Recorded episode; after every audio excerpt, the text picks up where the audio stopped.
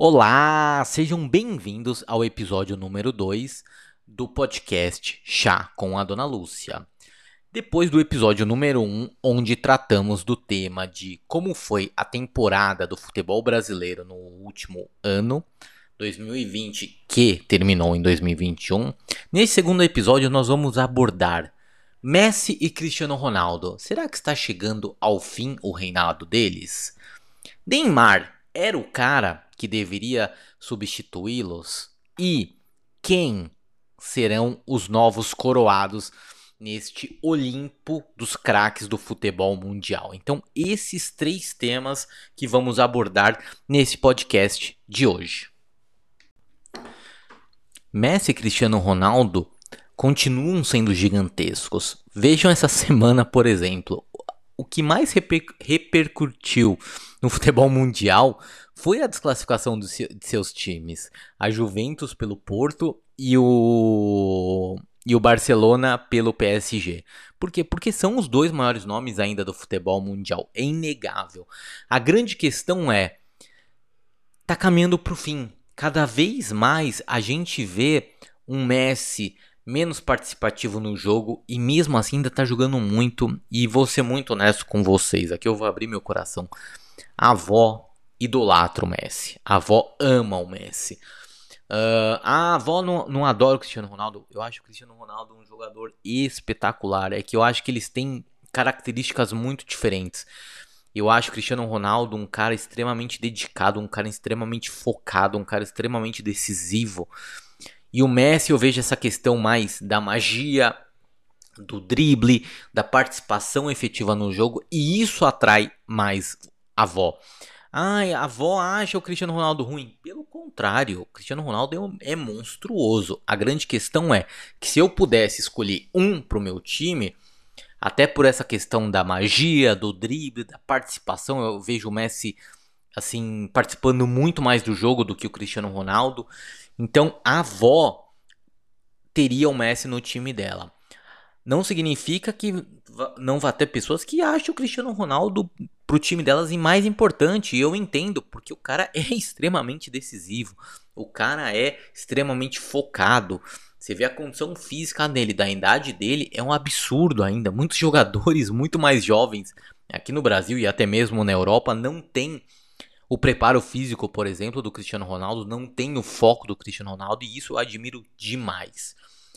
Mas a grande questão que a avó quer trazer para vocês é que esse esse a carreira deles tá em declínio, né? Quando vocês olham, é, e aí eu não vou entrar muito no mérito de números, porque números eu acho que às vezes é, contemporiza algumas coisas e a avó não gosta muito dessa coisa de números é, frio e calculista. A gente tem que olhar os jogos, a gente tem que olhar as participações, a gente tem que até olhar o sentido deles. Então, quando a gente olha o, o Messi em campo hoje, por mais que ele participe do jogo, por mais que ele faça essas coisas, você vê que ele é um cara triste em campo. O Cristiano Ronaldo, a mesma coisa. Eu não vejo o Cristiano Ronaldo aquele prazer que ele tinha no Real Madrid na Juventus. Eu particularmente não vejo. Ah, não significa que os dois ainda não querem ganhar? Sim, os dois querem ganhar sempre. Esses tipos, esse tipo de jogador, como o Messi Cristiano Ronaldo, eles são movidos a conquistas. A grande questão é, primeiro, tem a idade, tem o preparo físico que você não tem mais a mesma disposição que você tinha há 5, 10 anos atrás, isso acontece com qualquer ser humano. E a outra questão é o time onde eles estão e o momento que eles estão, que também ajuda nesse declínio. Por exemplo, pegue o Barcelona. O que, que o Barcelona é hoje? É um clube extremamente problemático administrativamente. É um clube onde o presidente renunciou. É um clube extremamente endividado e com milhões, milhões de, de dívidas que, que assim contratou inúmeros jogadores questionáveis, questionados, por exemplo, Dembélé. Ah, o Dembélé era um destaque no, no Borussia. Putz, legal, destaque, ótimo. Ele valia o que o Barcelona pagou? Jamais. Então o Barcelona fez inúmeros maus negócios E o, o, o, a Juventus já é diferente. Eu acho que a Juventus até contratou bem muitos jogadores. Sabe? Você pega o Arthur, que é um jogador que não estava bem no, no Barcelona mesmo. Você pega alguns outros jogadores que a, que a Juventus trouxe. Eu acho que a Juventus contratou até melhor que o Barcelona. Para mim, a grande questão da Juventus passa pelo técnico, passa pelo Pirlo, que para mim não deveria ter sido a primeira opção do, da Juventus. Eu acho que a, a Juventus deveria ter investido num técnico mais experiente, num técnico que deveria uh, vir com um know-how de Champions. É, porque é muito diferente você ser jogador do que ser técnico. E quando você tem esses dois cenários juntos, um, um, um time que não te ajuda, um técnico que não te ajuda e e técnico, não preciso nem falar dos bar, os técnicos do, do, Barcelona que passaram nos últimos anos, né? O Barcelona é campeão ultimamente em passar vergonha na Champions League, né? Seja na parte das goleadas, seja na parte das, das desclassificações. Então, quando a gente pensa em Roma, quando a gente pensa em Liverpool, quando a gente pensa em PSG, é absurdo é, o quanto o Barcelona, um clube do tamanho do Barcelona, foi humilhado, até culminando na penúltima eliminação, onde você toma 8 de um Bayern. Ah, era o Bayern. Pô, mas a gente tá falando do Barcelona. A gente não tá falando do Red Bull Salzburg. A gente não tá falando de um clube do Chipre. Não, a gente tá falando do Barcelona. Então, levar 8 é surreal numa Champions League. E foi o que aconteceu. E é, o, o, o, voltando a esses dois fatores, que é um clube que. um time que não te ajuda e essa questão física, emocional também, porque a idade vai mudando as suas emoções, né? Vai deixando você mais experiente e talvez sem tanto aquela, aquela gana de ganhar. Então a gente está vendo um cenário onde a gente tem que começar a, a nos acostumar que logo logo nós não teremos mais Cristiano Ronaldo e Messi. E dói. E dói. A avó não vai mentir para vocês. É ver um Real Madrid, uma Juventus e imaginar que logo logo eu não vou ver mais um jogo do Cristiano Ronaldo e, e ver o Barcelona sem o Messi, por exemplo, dói demais.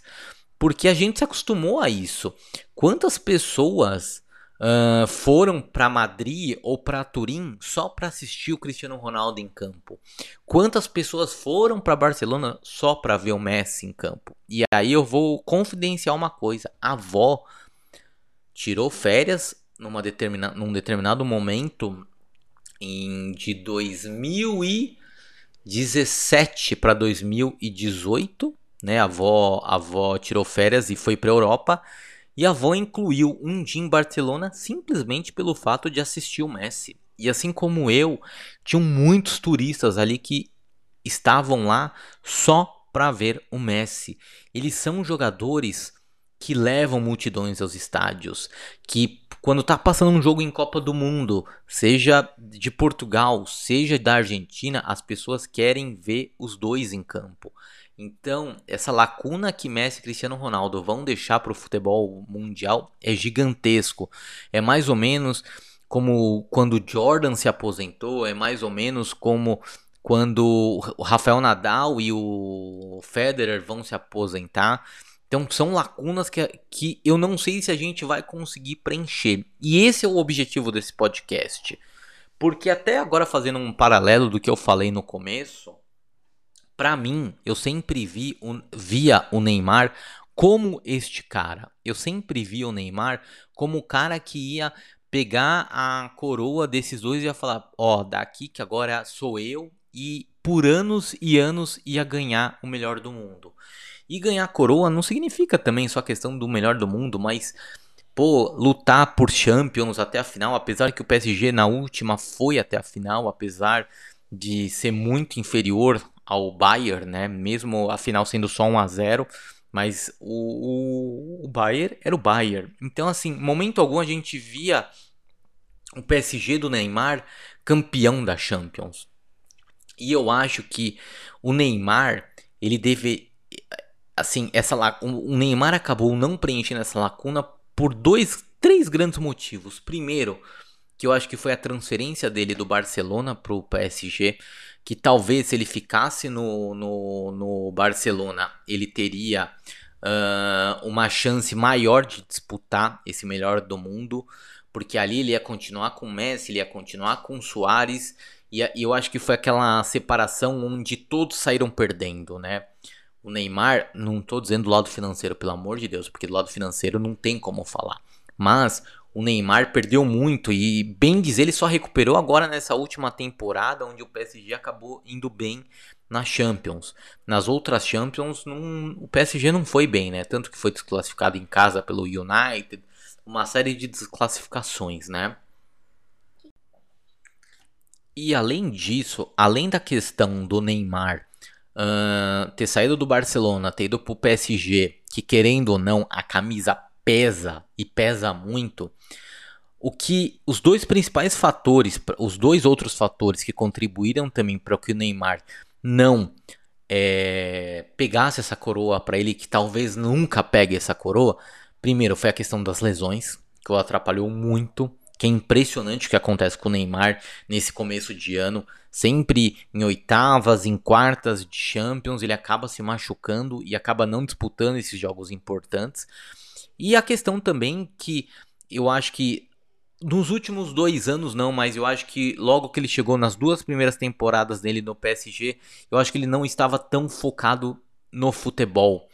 Porque o Neymar, ele é gênio com a bola. Quando você pega o Neymar, uh, os recursos que o Neymar tem, em todos os aspectos, ele é gênio.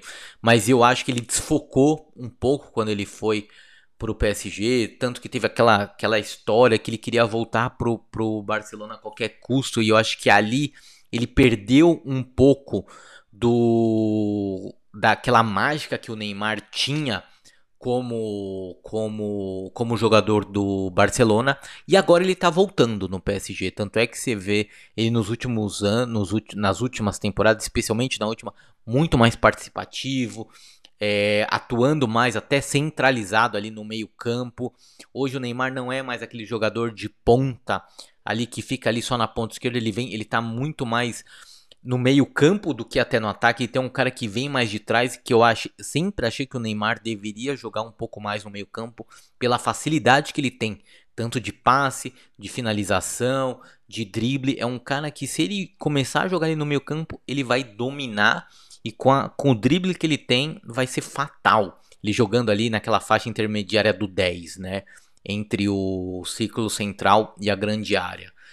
E então, assim, e eu acho que esses fatores contribuíram para que o Neymar não fosse o melhor do mundo até hoje e contribuíram para que ele não pegasse esse reinado do Messi e do Cristiano Ronaldo. Tanto é que a gente pega os melhores do mundo nas últimas temporadas, com exceção que sempre era o Messi e o Cristiano Ronaldo, nós tivemos dois que são apagados. Apagados no sentido de que, por exemplo, Modric é um que hoje se questiona muito eu mesmo sempre questionei o Modric como o melhor do mundo.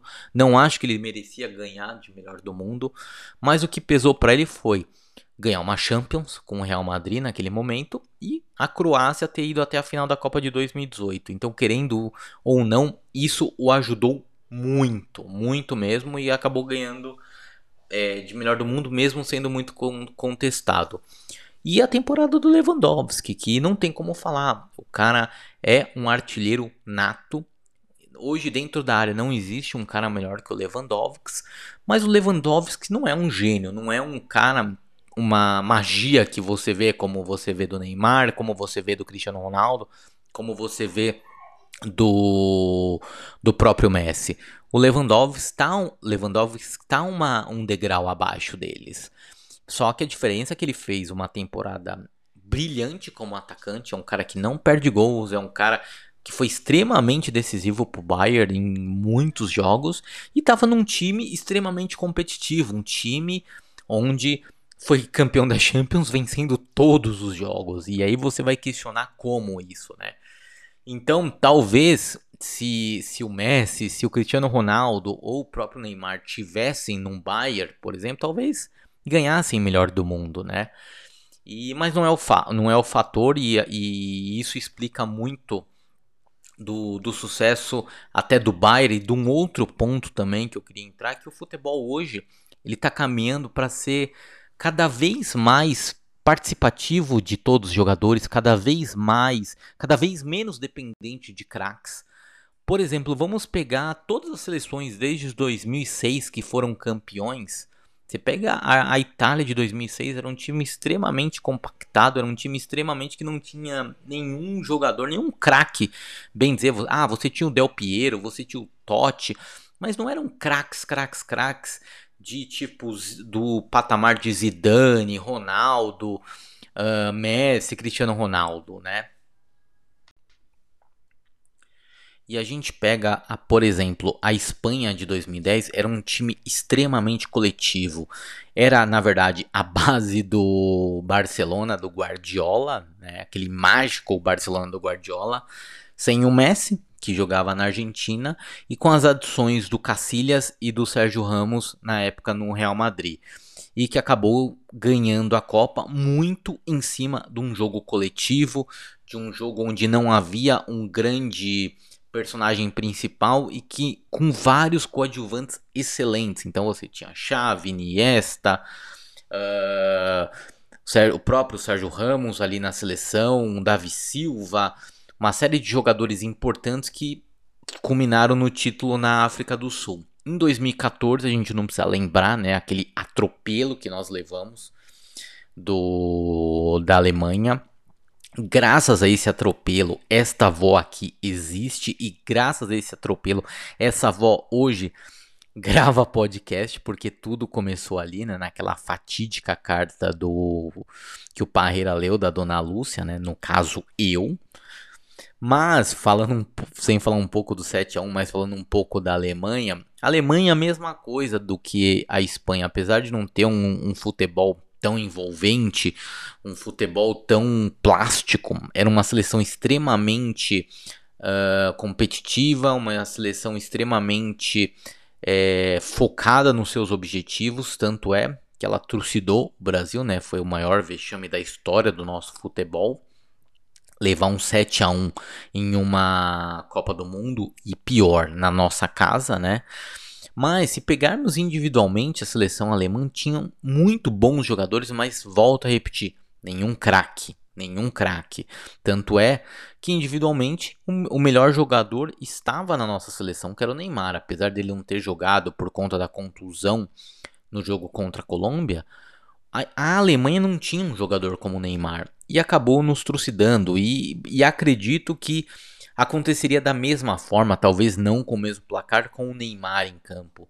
A Alemanha ganharia é, de nós, eu acredito até que com facilidade, mas talvez não fosse 7 a 1 pudesse ser 6 a 2 6 a 3 né? A gente nunca sabe, porque o futebol é totalmente imprevisível. Mas um fato é que a Alemanha ganharia.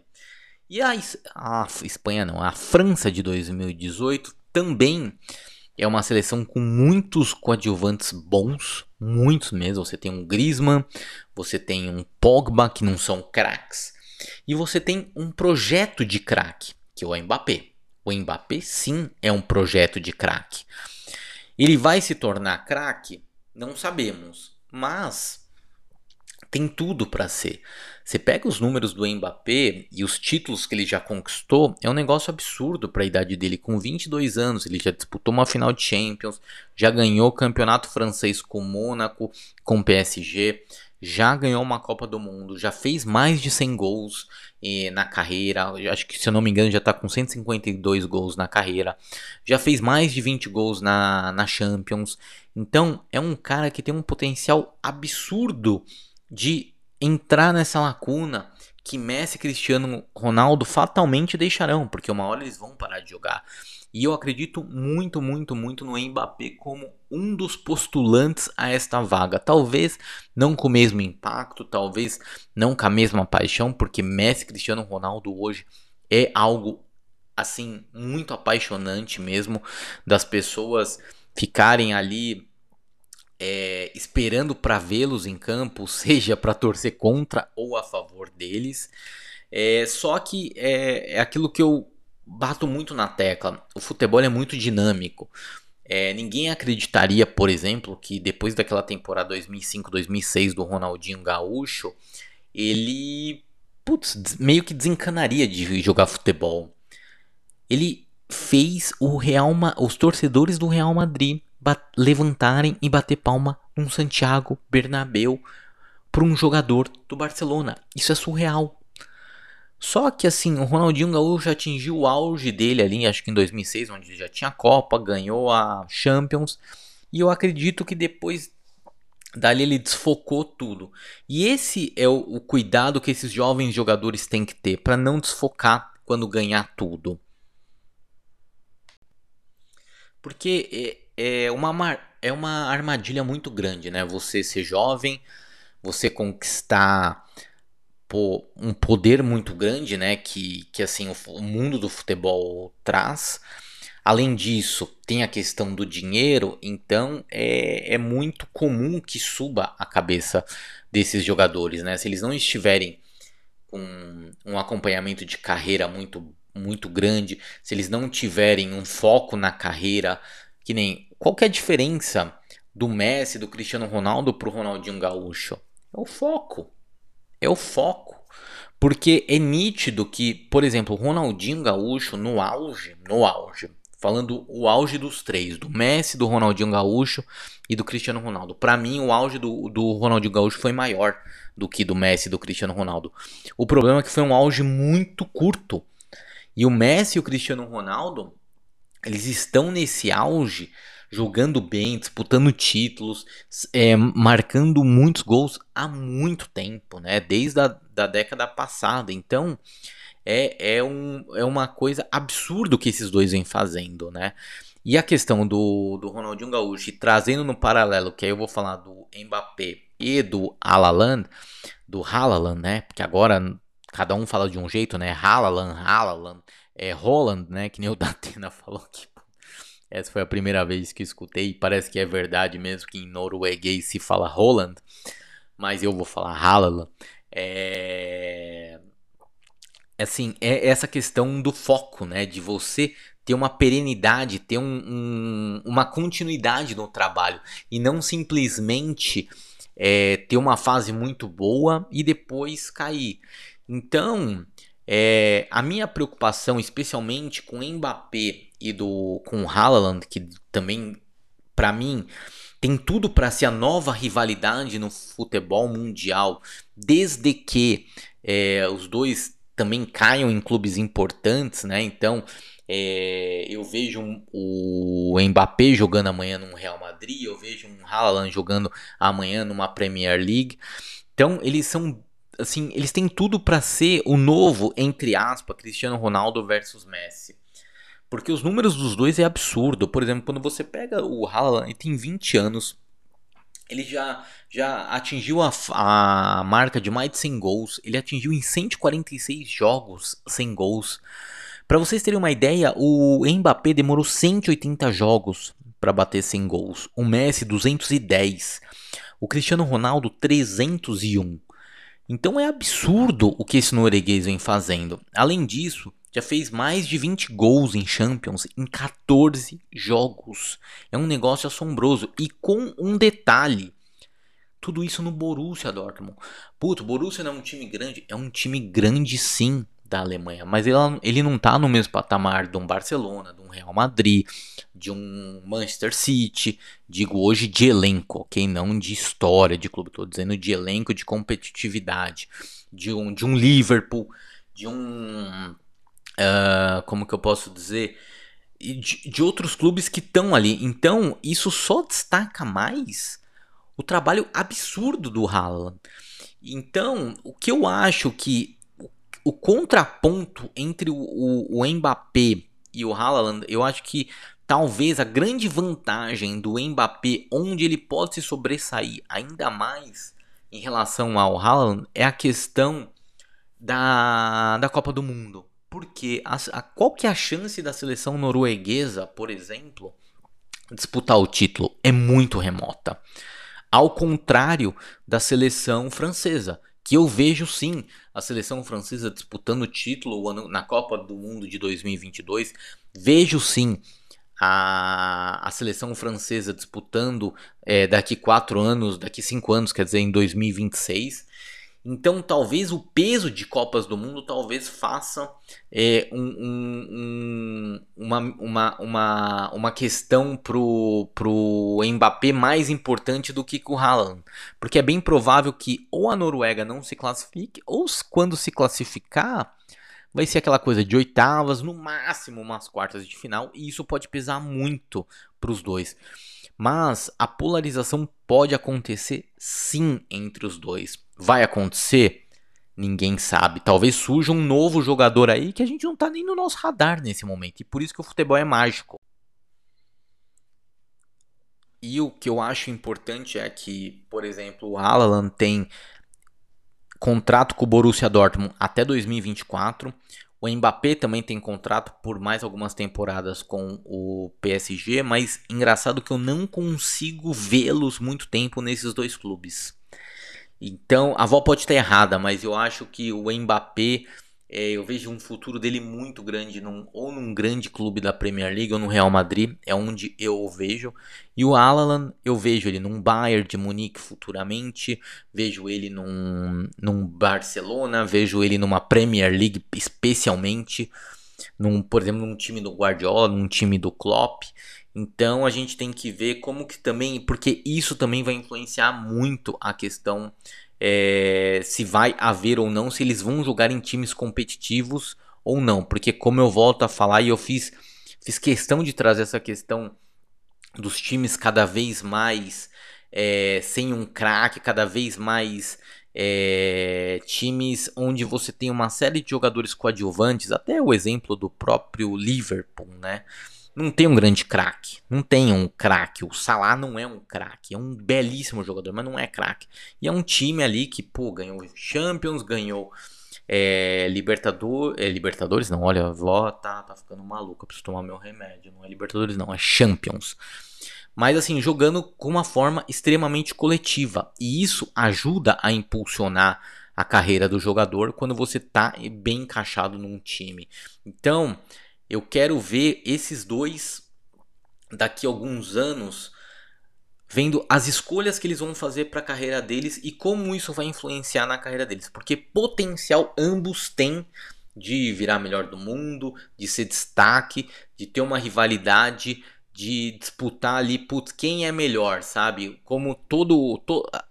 tanto é que assim, uma das perguntas que mais me fazem quando eu abro aquelas caixas de perguntas no Instagram é: "Vó, Cristiano Ronaldo ou Messi? Sempre. É, é, a pergunta que mais tem é essa. E, e, eu acho que é capaz de acontecer isso entre o Haaland e o Mbappé. Qual que é o ponto triste disso, tá? Qual que é o ponto triste? Aí a avó, lógico, a avó não vai chorar aqui, mas é, dá vontade de, putz, não de chorar, mas você começa a ficar pensativa, ou pensativo, né, em algumas coisas. É que assim, hoje quando a gente olha para o nosso futebol, futebol brasileiro, a gente não vê, depois do Neymar, nenhum grande craque, nenhum cara para, sabe, substituir o, o Neymar nessa idolatria, ou um cara que você cogite e fala assim, putz, ele vai ser melhor do mundo, esse cara tem potencial para ser melhor do mundo. A gente sempre teve esse cara. Teve Romário na década de 90. Antes eu não vou falar porque é, antes era não, não tinha muito essa questão do melhor do mundo, não era tão importante. Isso começou a ficar mais forte em 90. Então a gente teve Romário, Ronaldo, Rivaldo, Ronaldinho Gaúcho, Kaká. E, e depois veio o Neymar como um grande potencial, apesar dele não ser é, eleito ainda o melhor do mundo, e eu quero muito que ele seja eleito. Mas assim, não teve. Assim, é, não tem hoje, quando a gente olha pro futebol brasileiro, quem tá surgindo, os grandes jogadores, tudo, a gente não vê um grande craque surgindo. Isso é triste. Isso é triste. Porque, assim, como será que o nosso futebol vai se comportar quando o Neymar parar? Quem que será o cara que vai substituir o Neymar? Talvez a gente até tenha uma seleção competitiva, mas a gente sente falta desse craque, desse cara que vai substituir o, o Neymar, por exemplo, na seleção, né? Então fica aqui o registro da avó, assim, caindo até uma lágrima aqui do meu olho, aqui do meu olho direito. Uma tristeza muito grande de não ver que a gente vai ter um jogador nos próximos anos disputando com o Mbappé, disputando com um Haaland como o melhor do mundo. Hoje a avó de verdade não vê. Tomara que alguns desses jovens, dessas jovens promessas deslanche na Europa, especialmente, e que surjam novos jogadores. E assim a avó vai se despedindo de vocês. Muito obrigado por mais esse podcast novamente. Foi muito legal a repercussão do primeiro. E conto muito com vocês para compartilhar. Obrigado. Um beijo. Mande para os amigos. Um beijo da avó.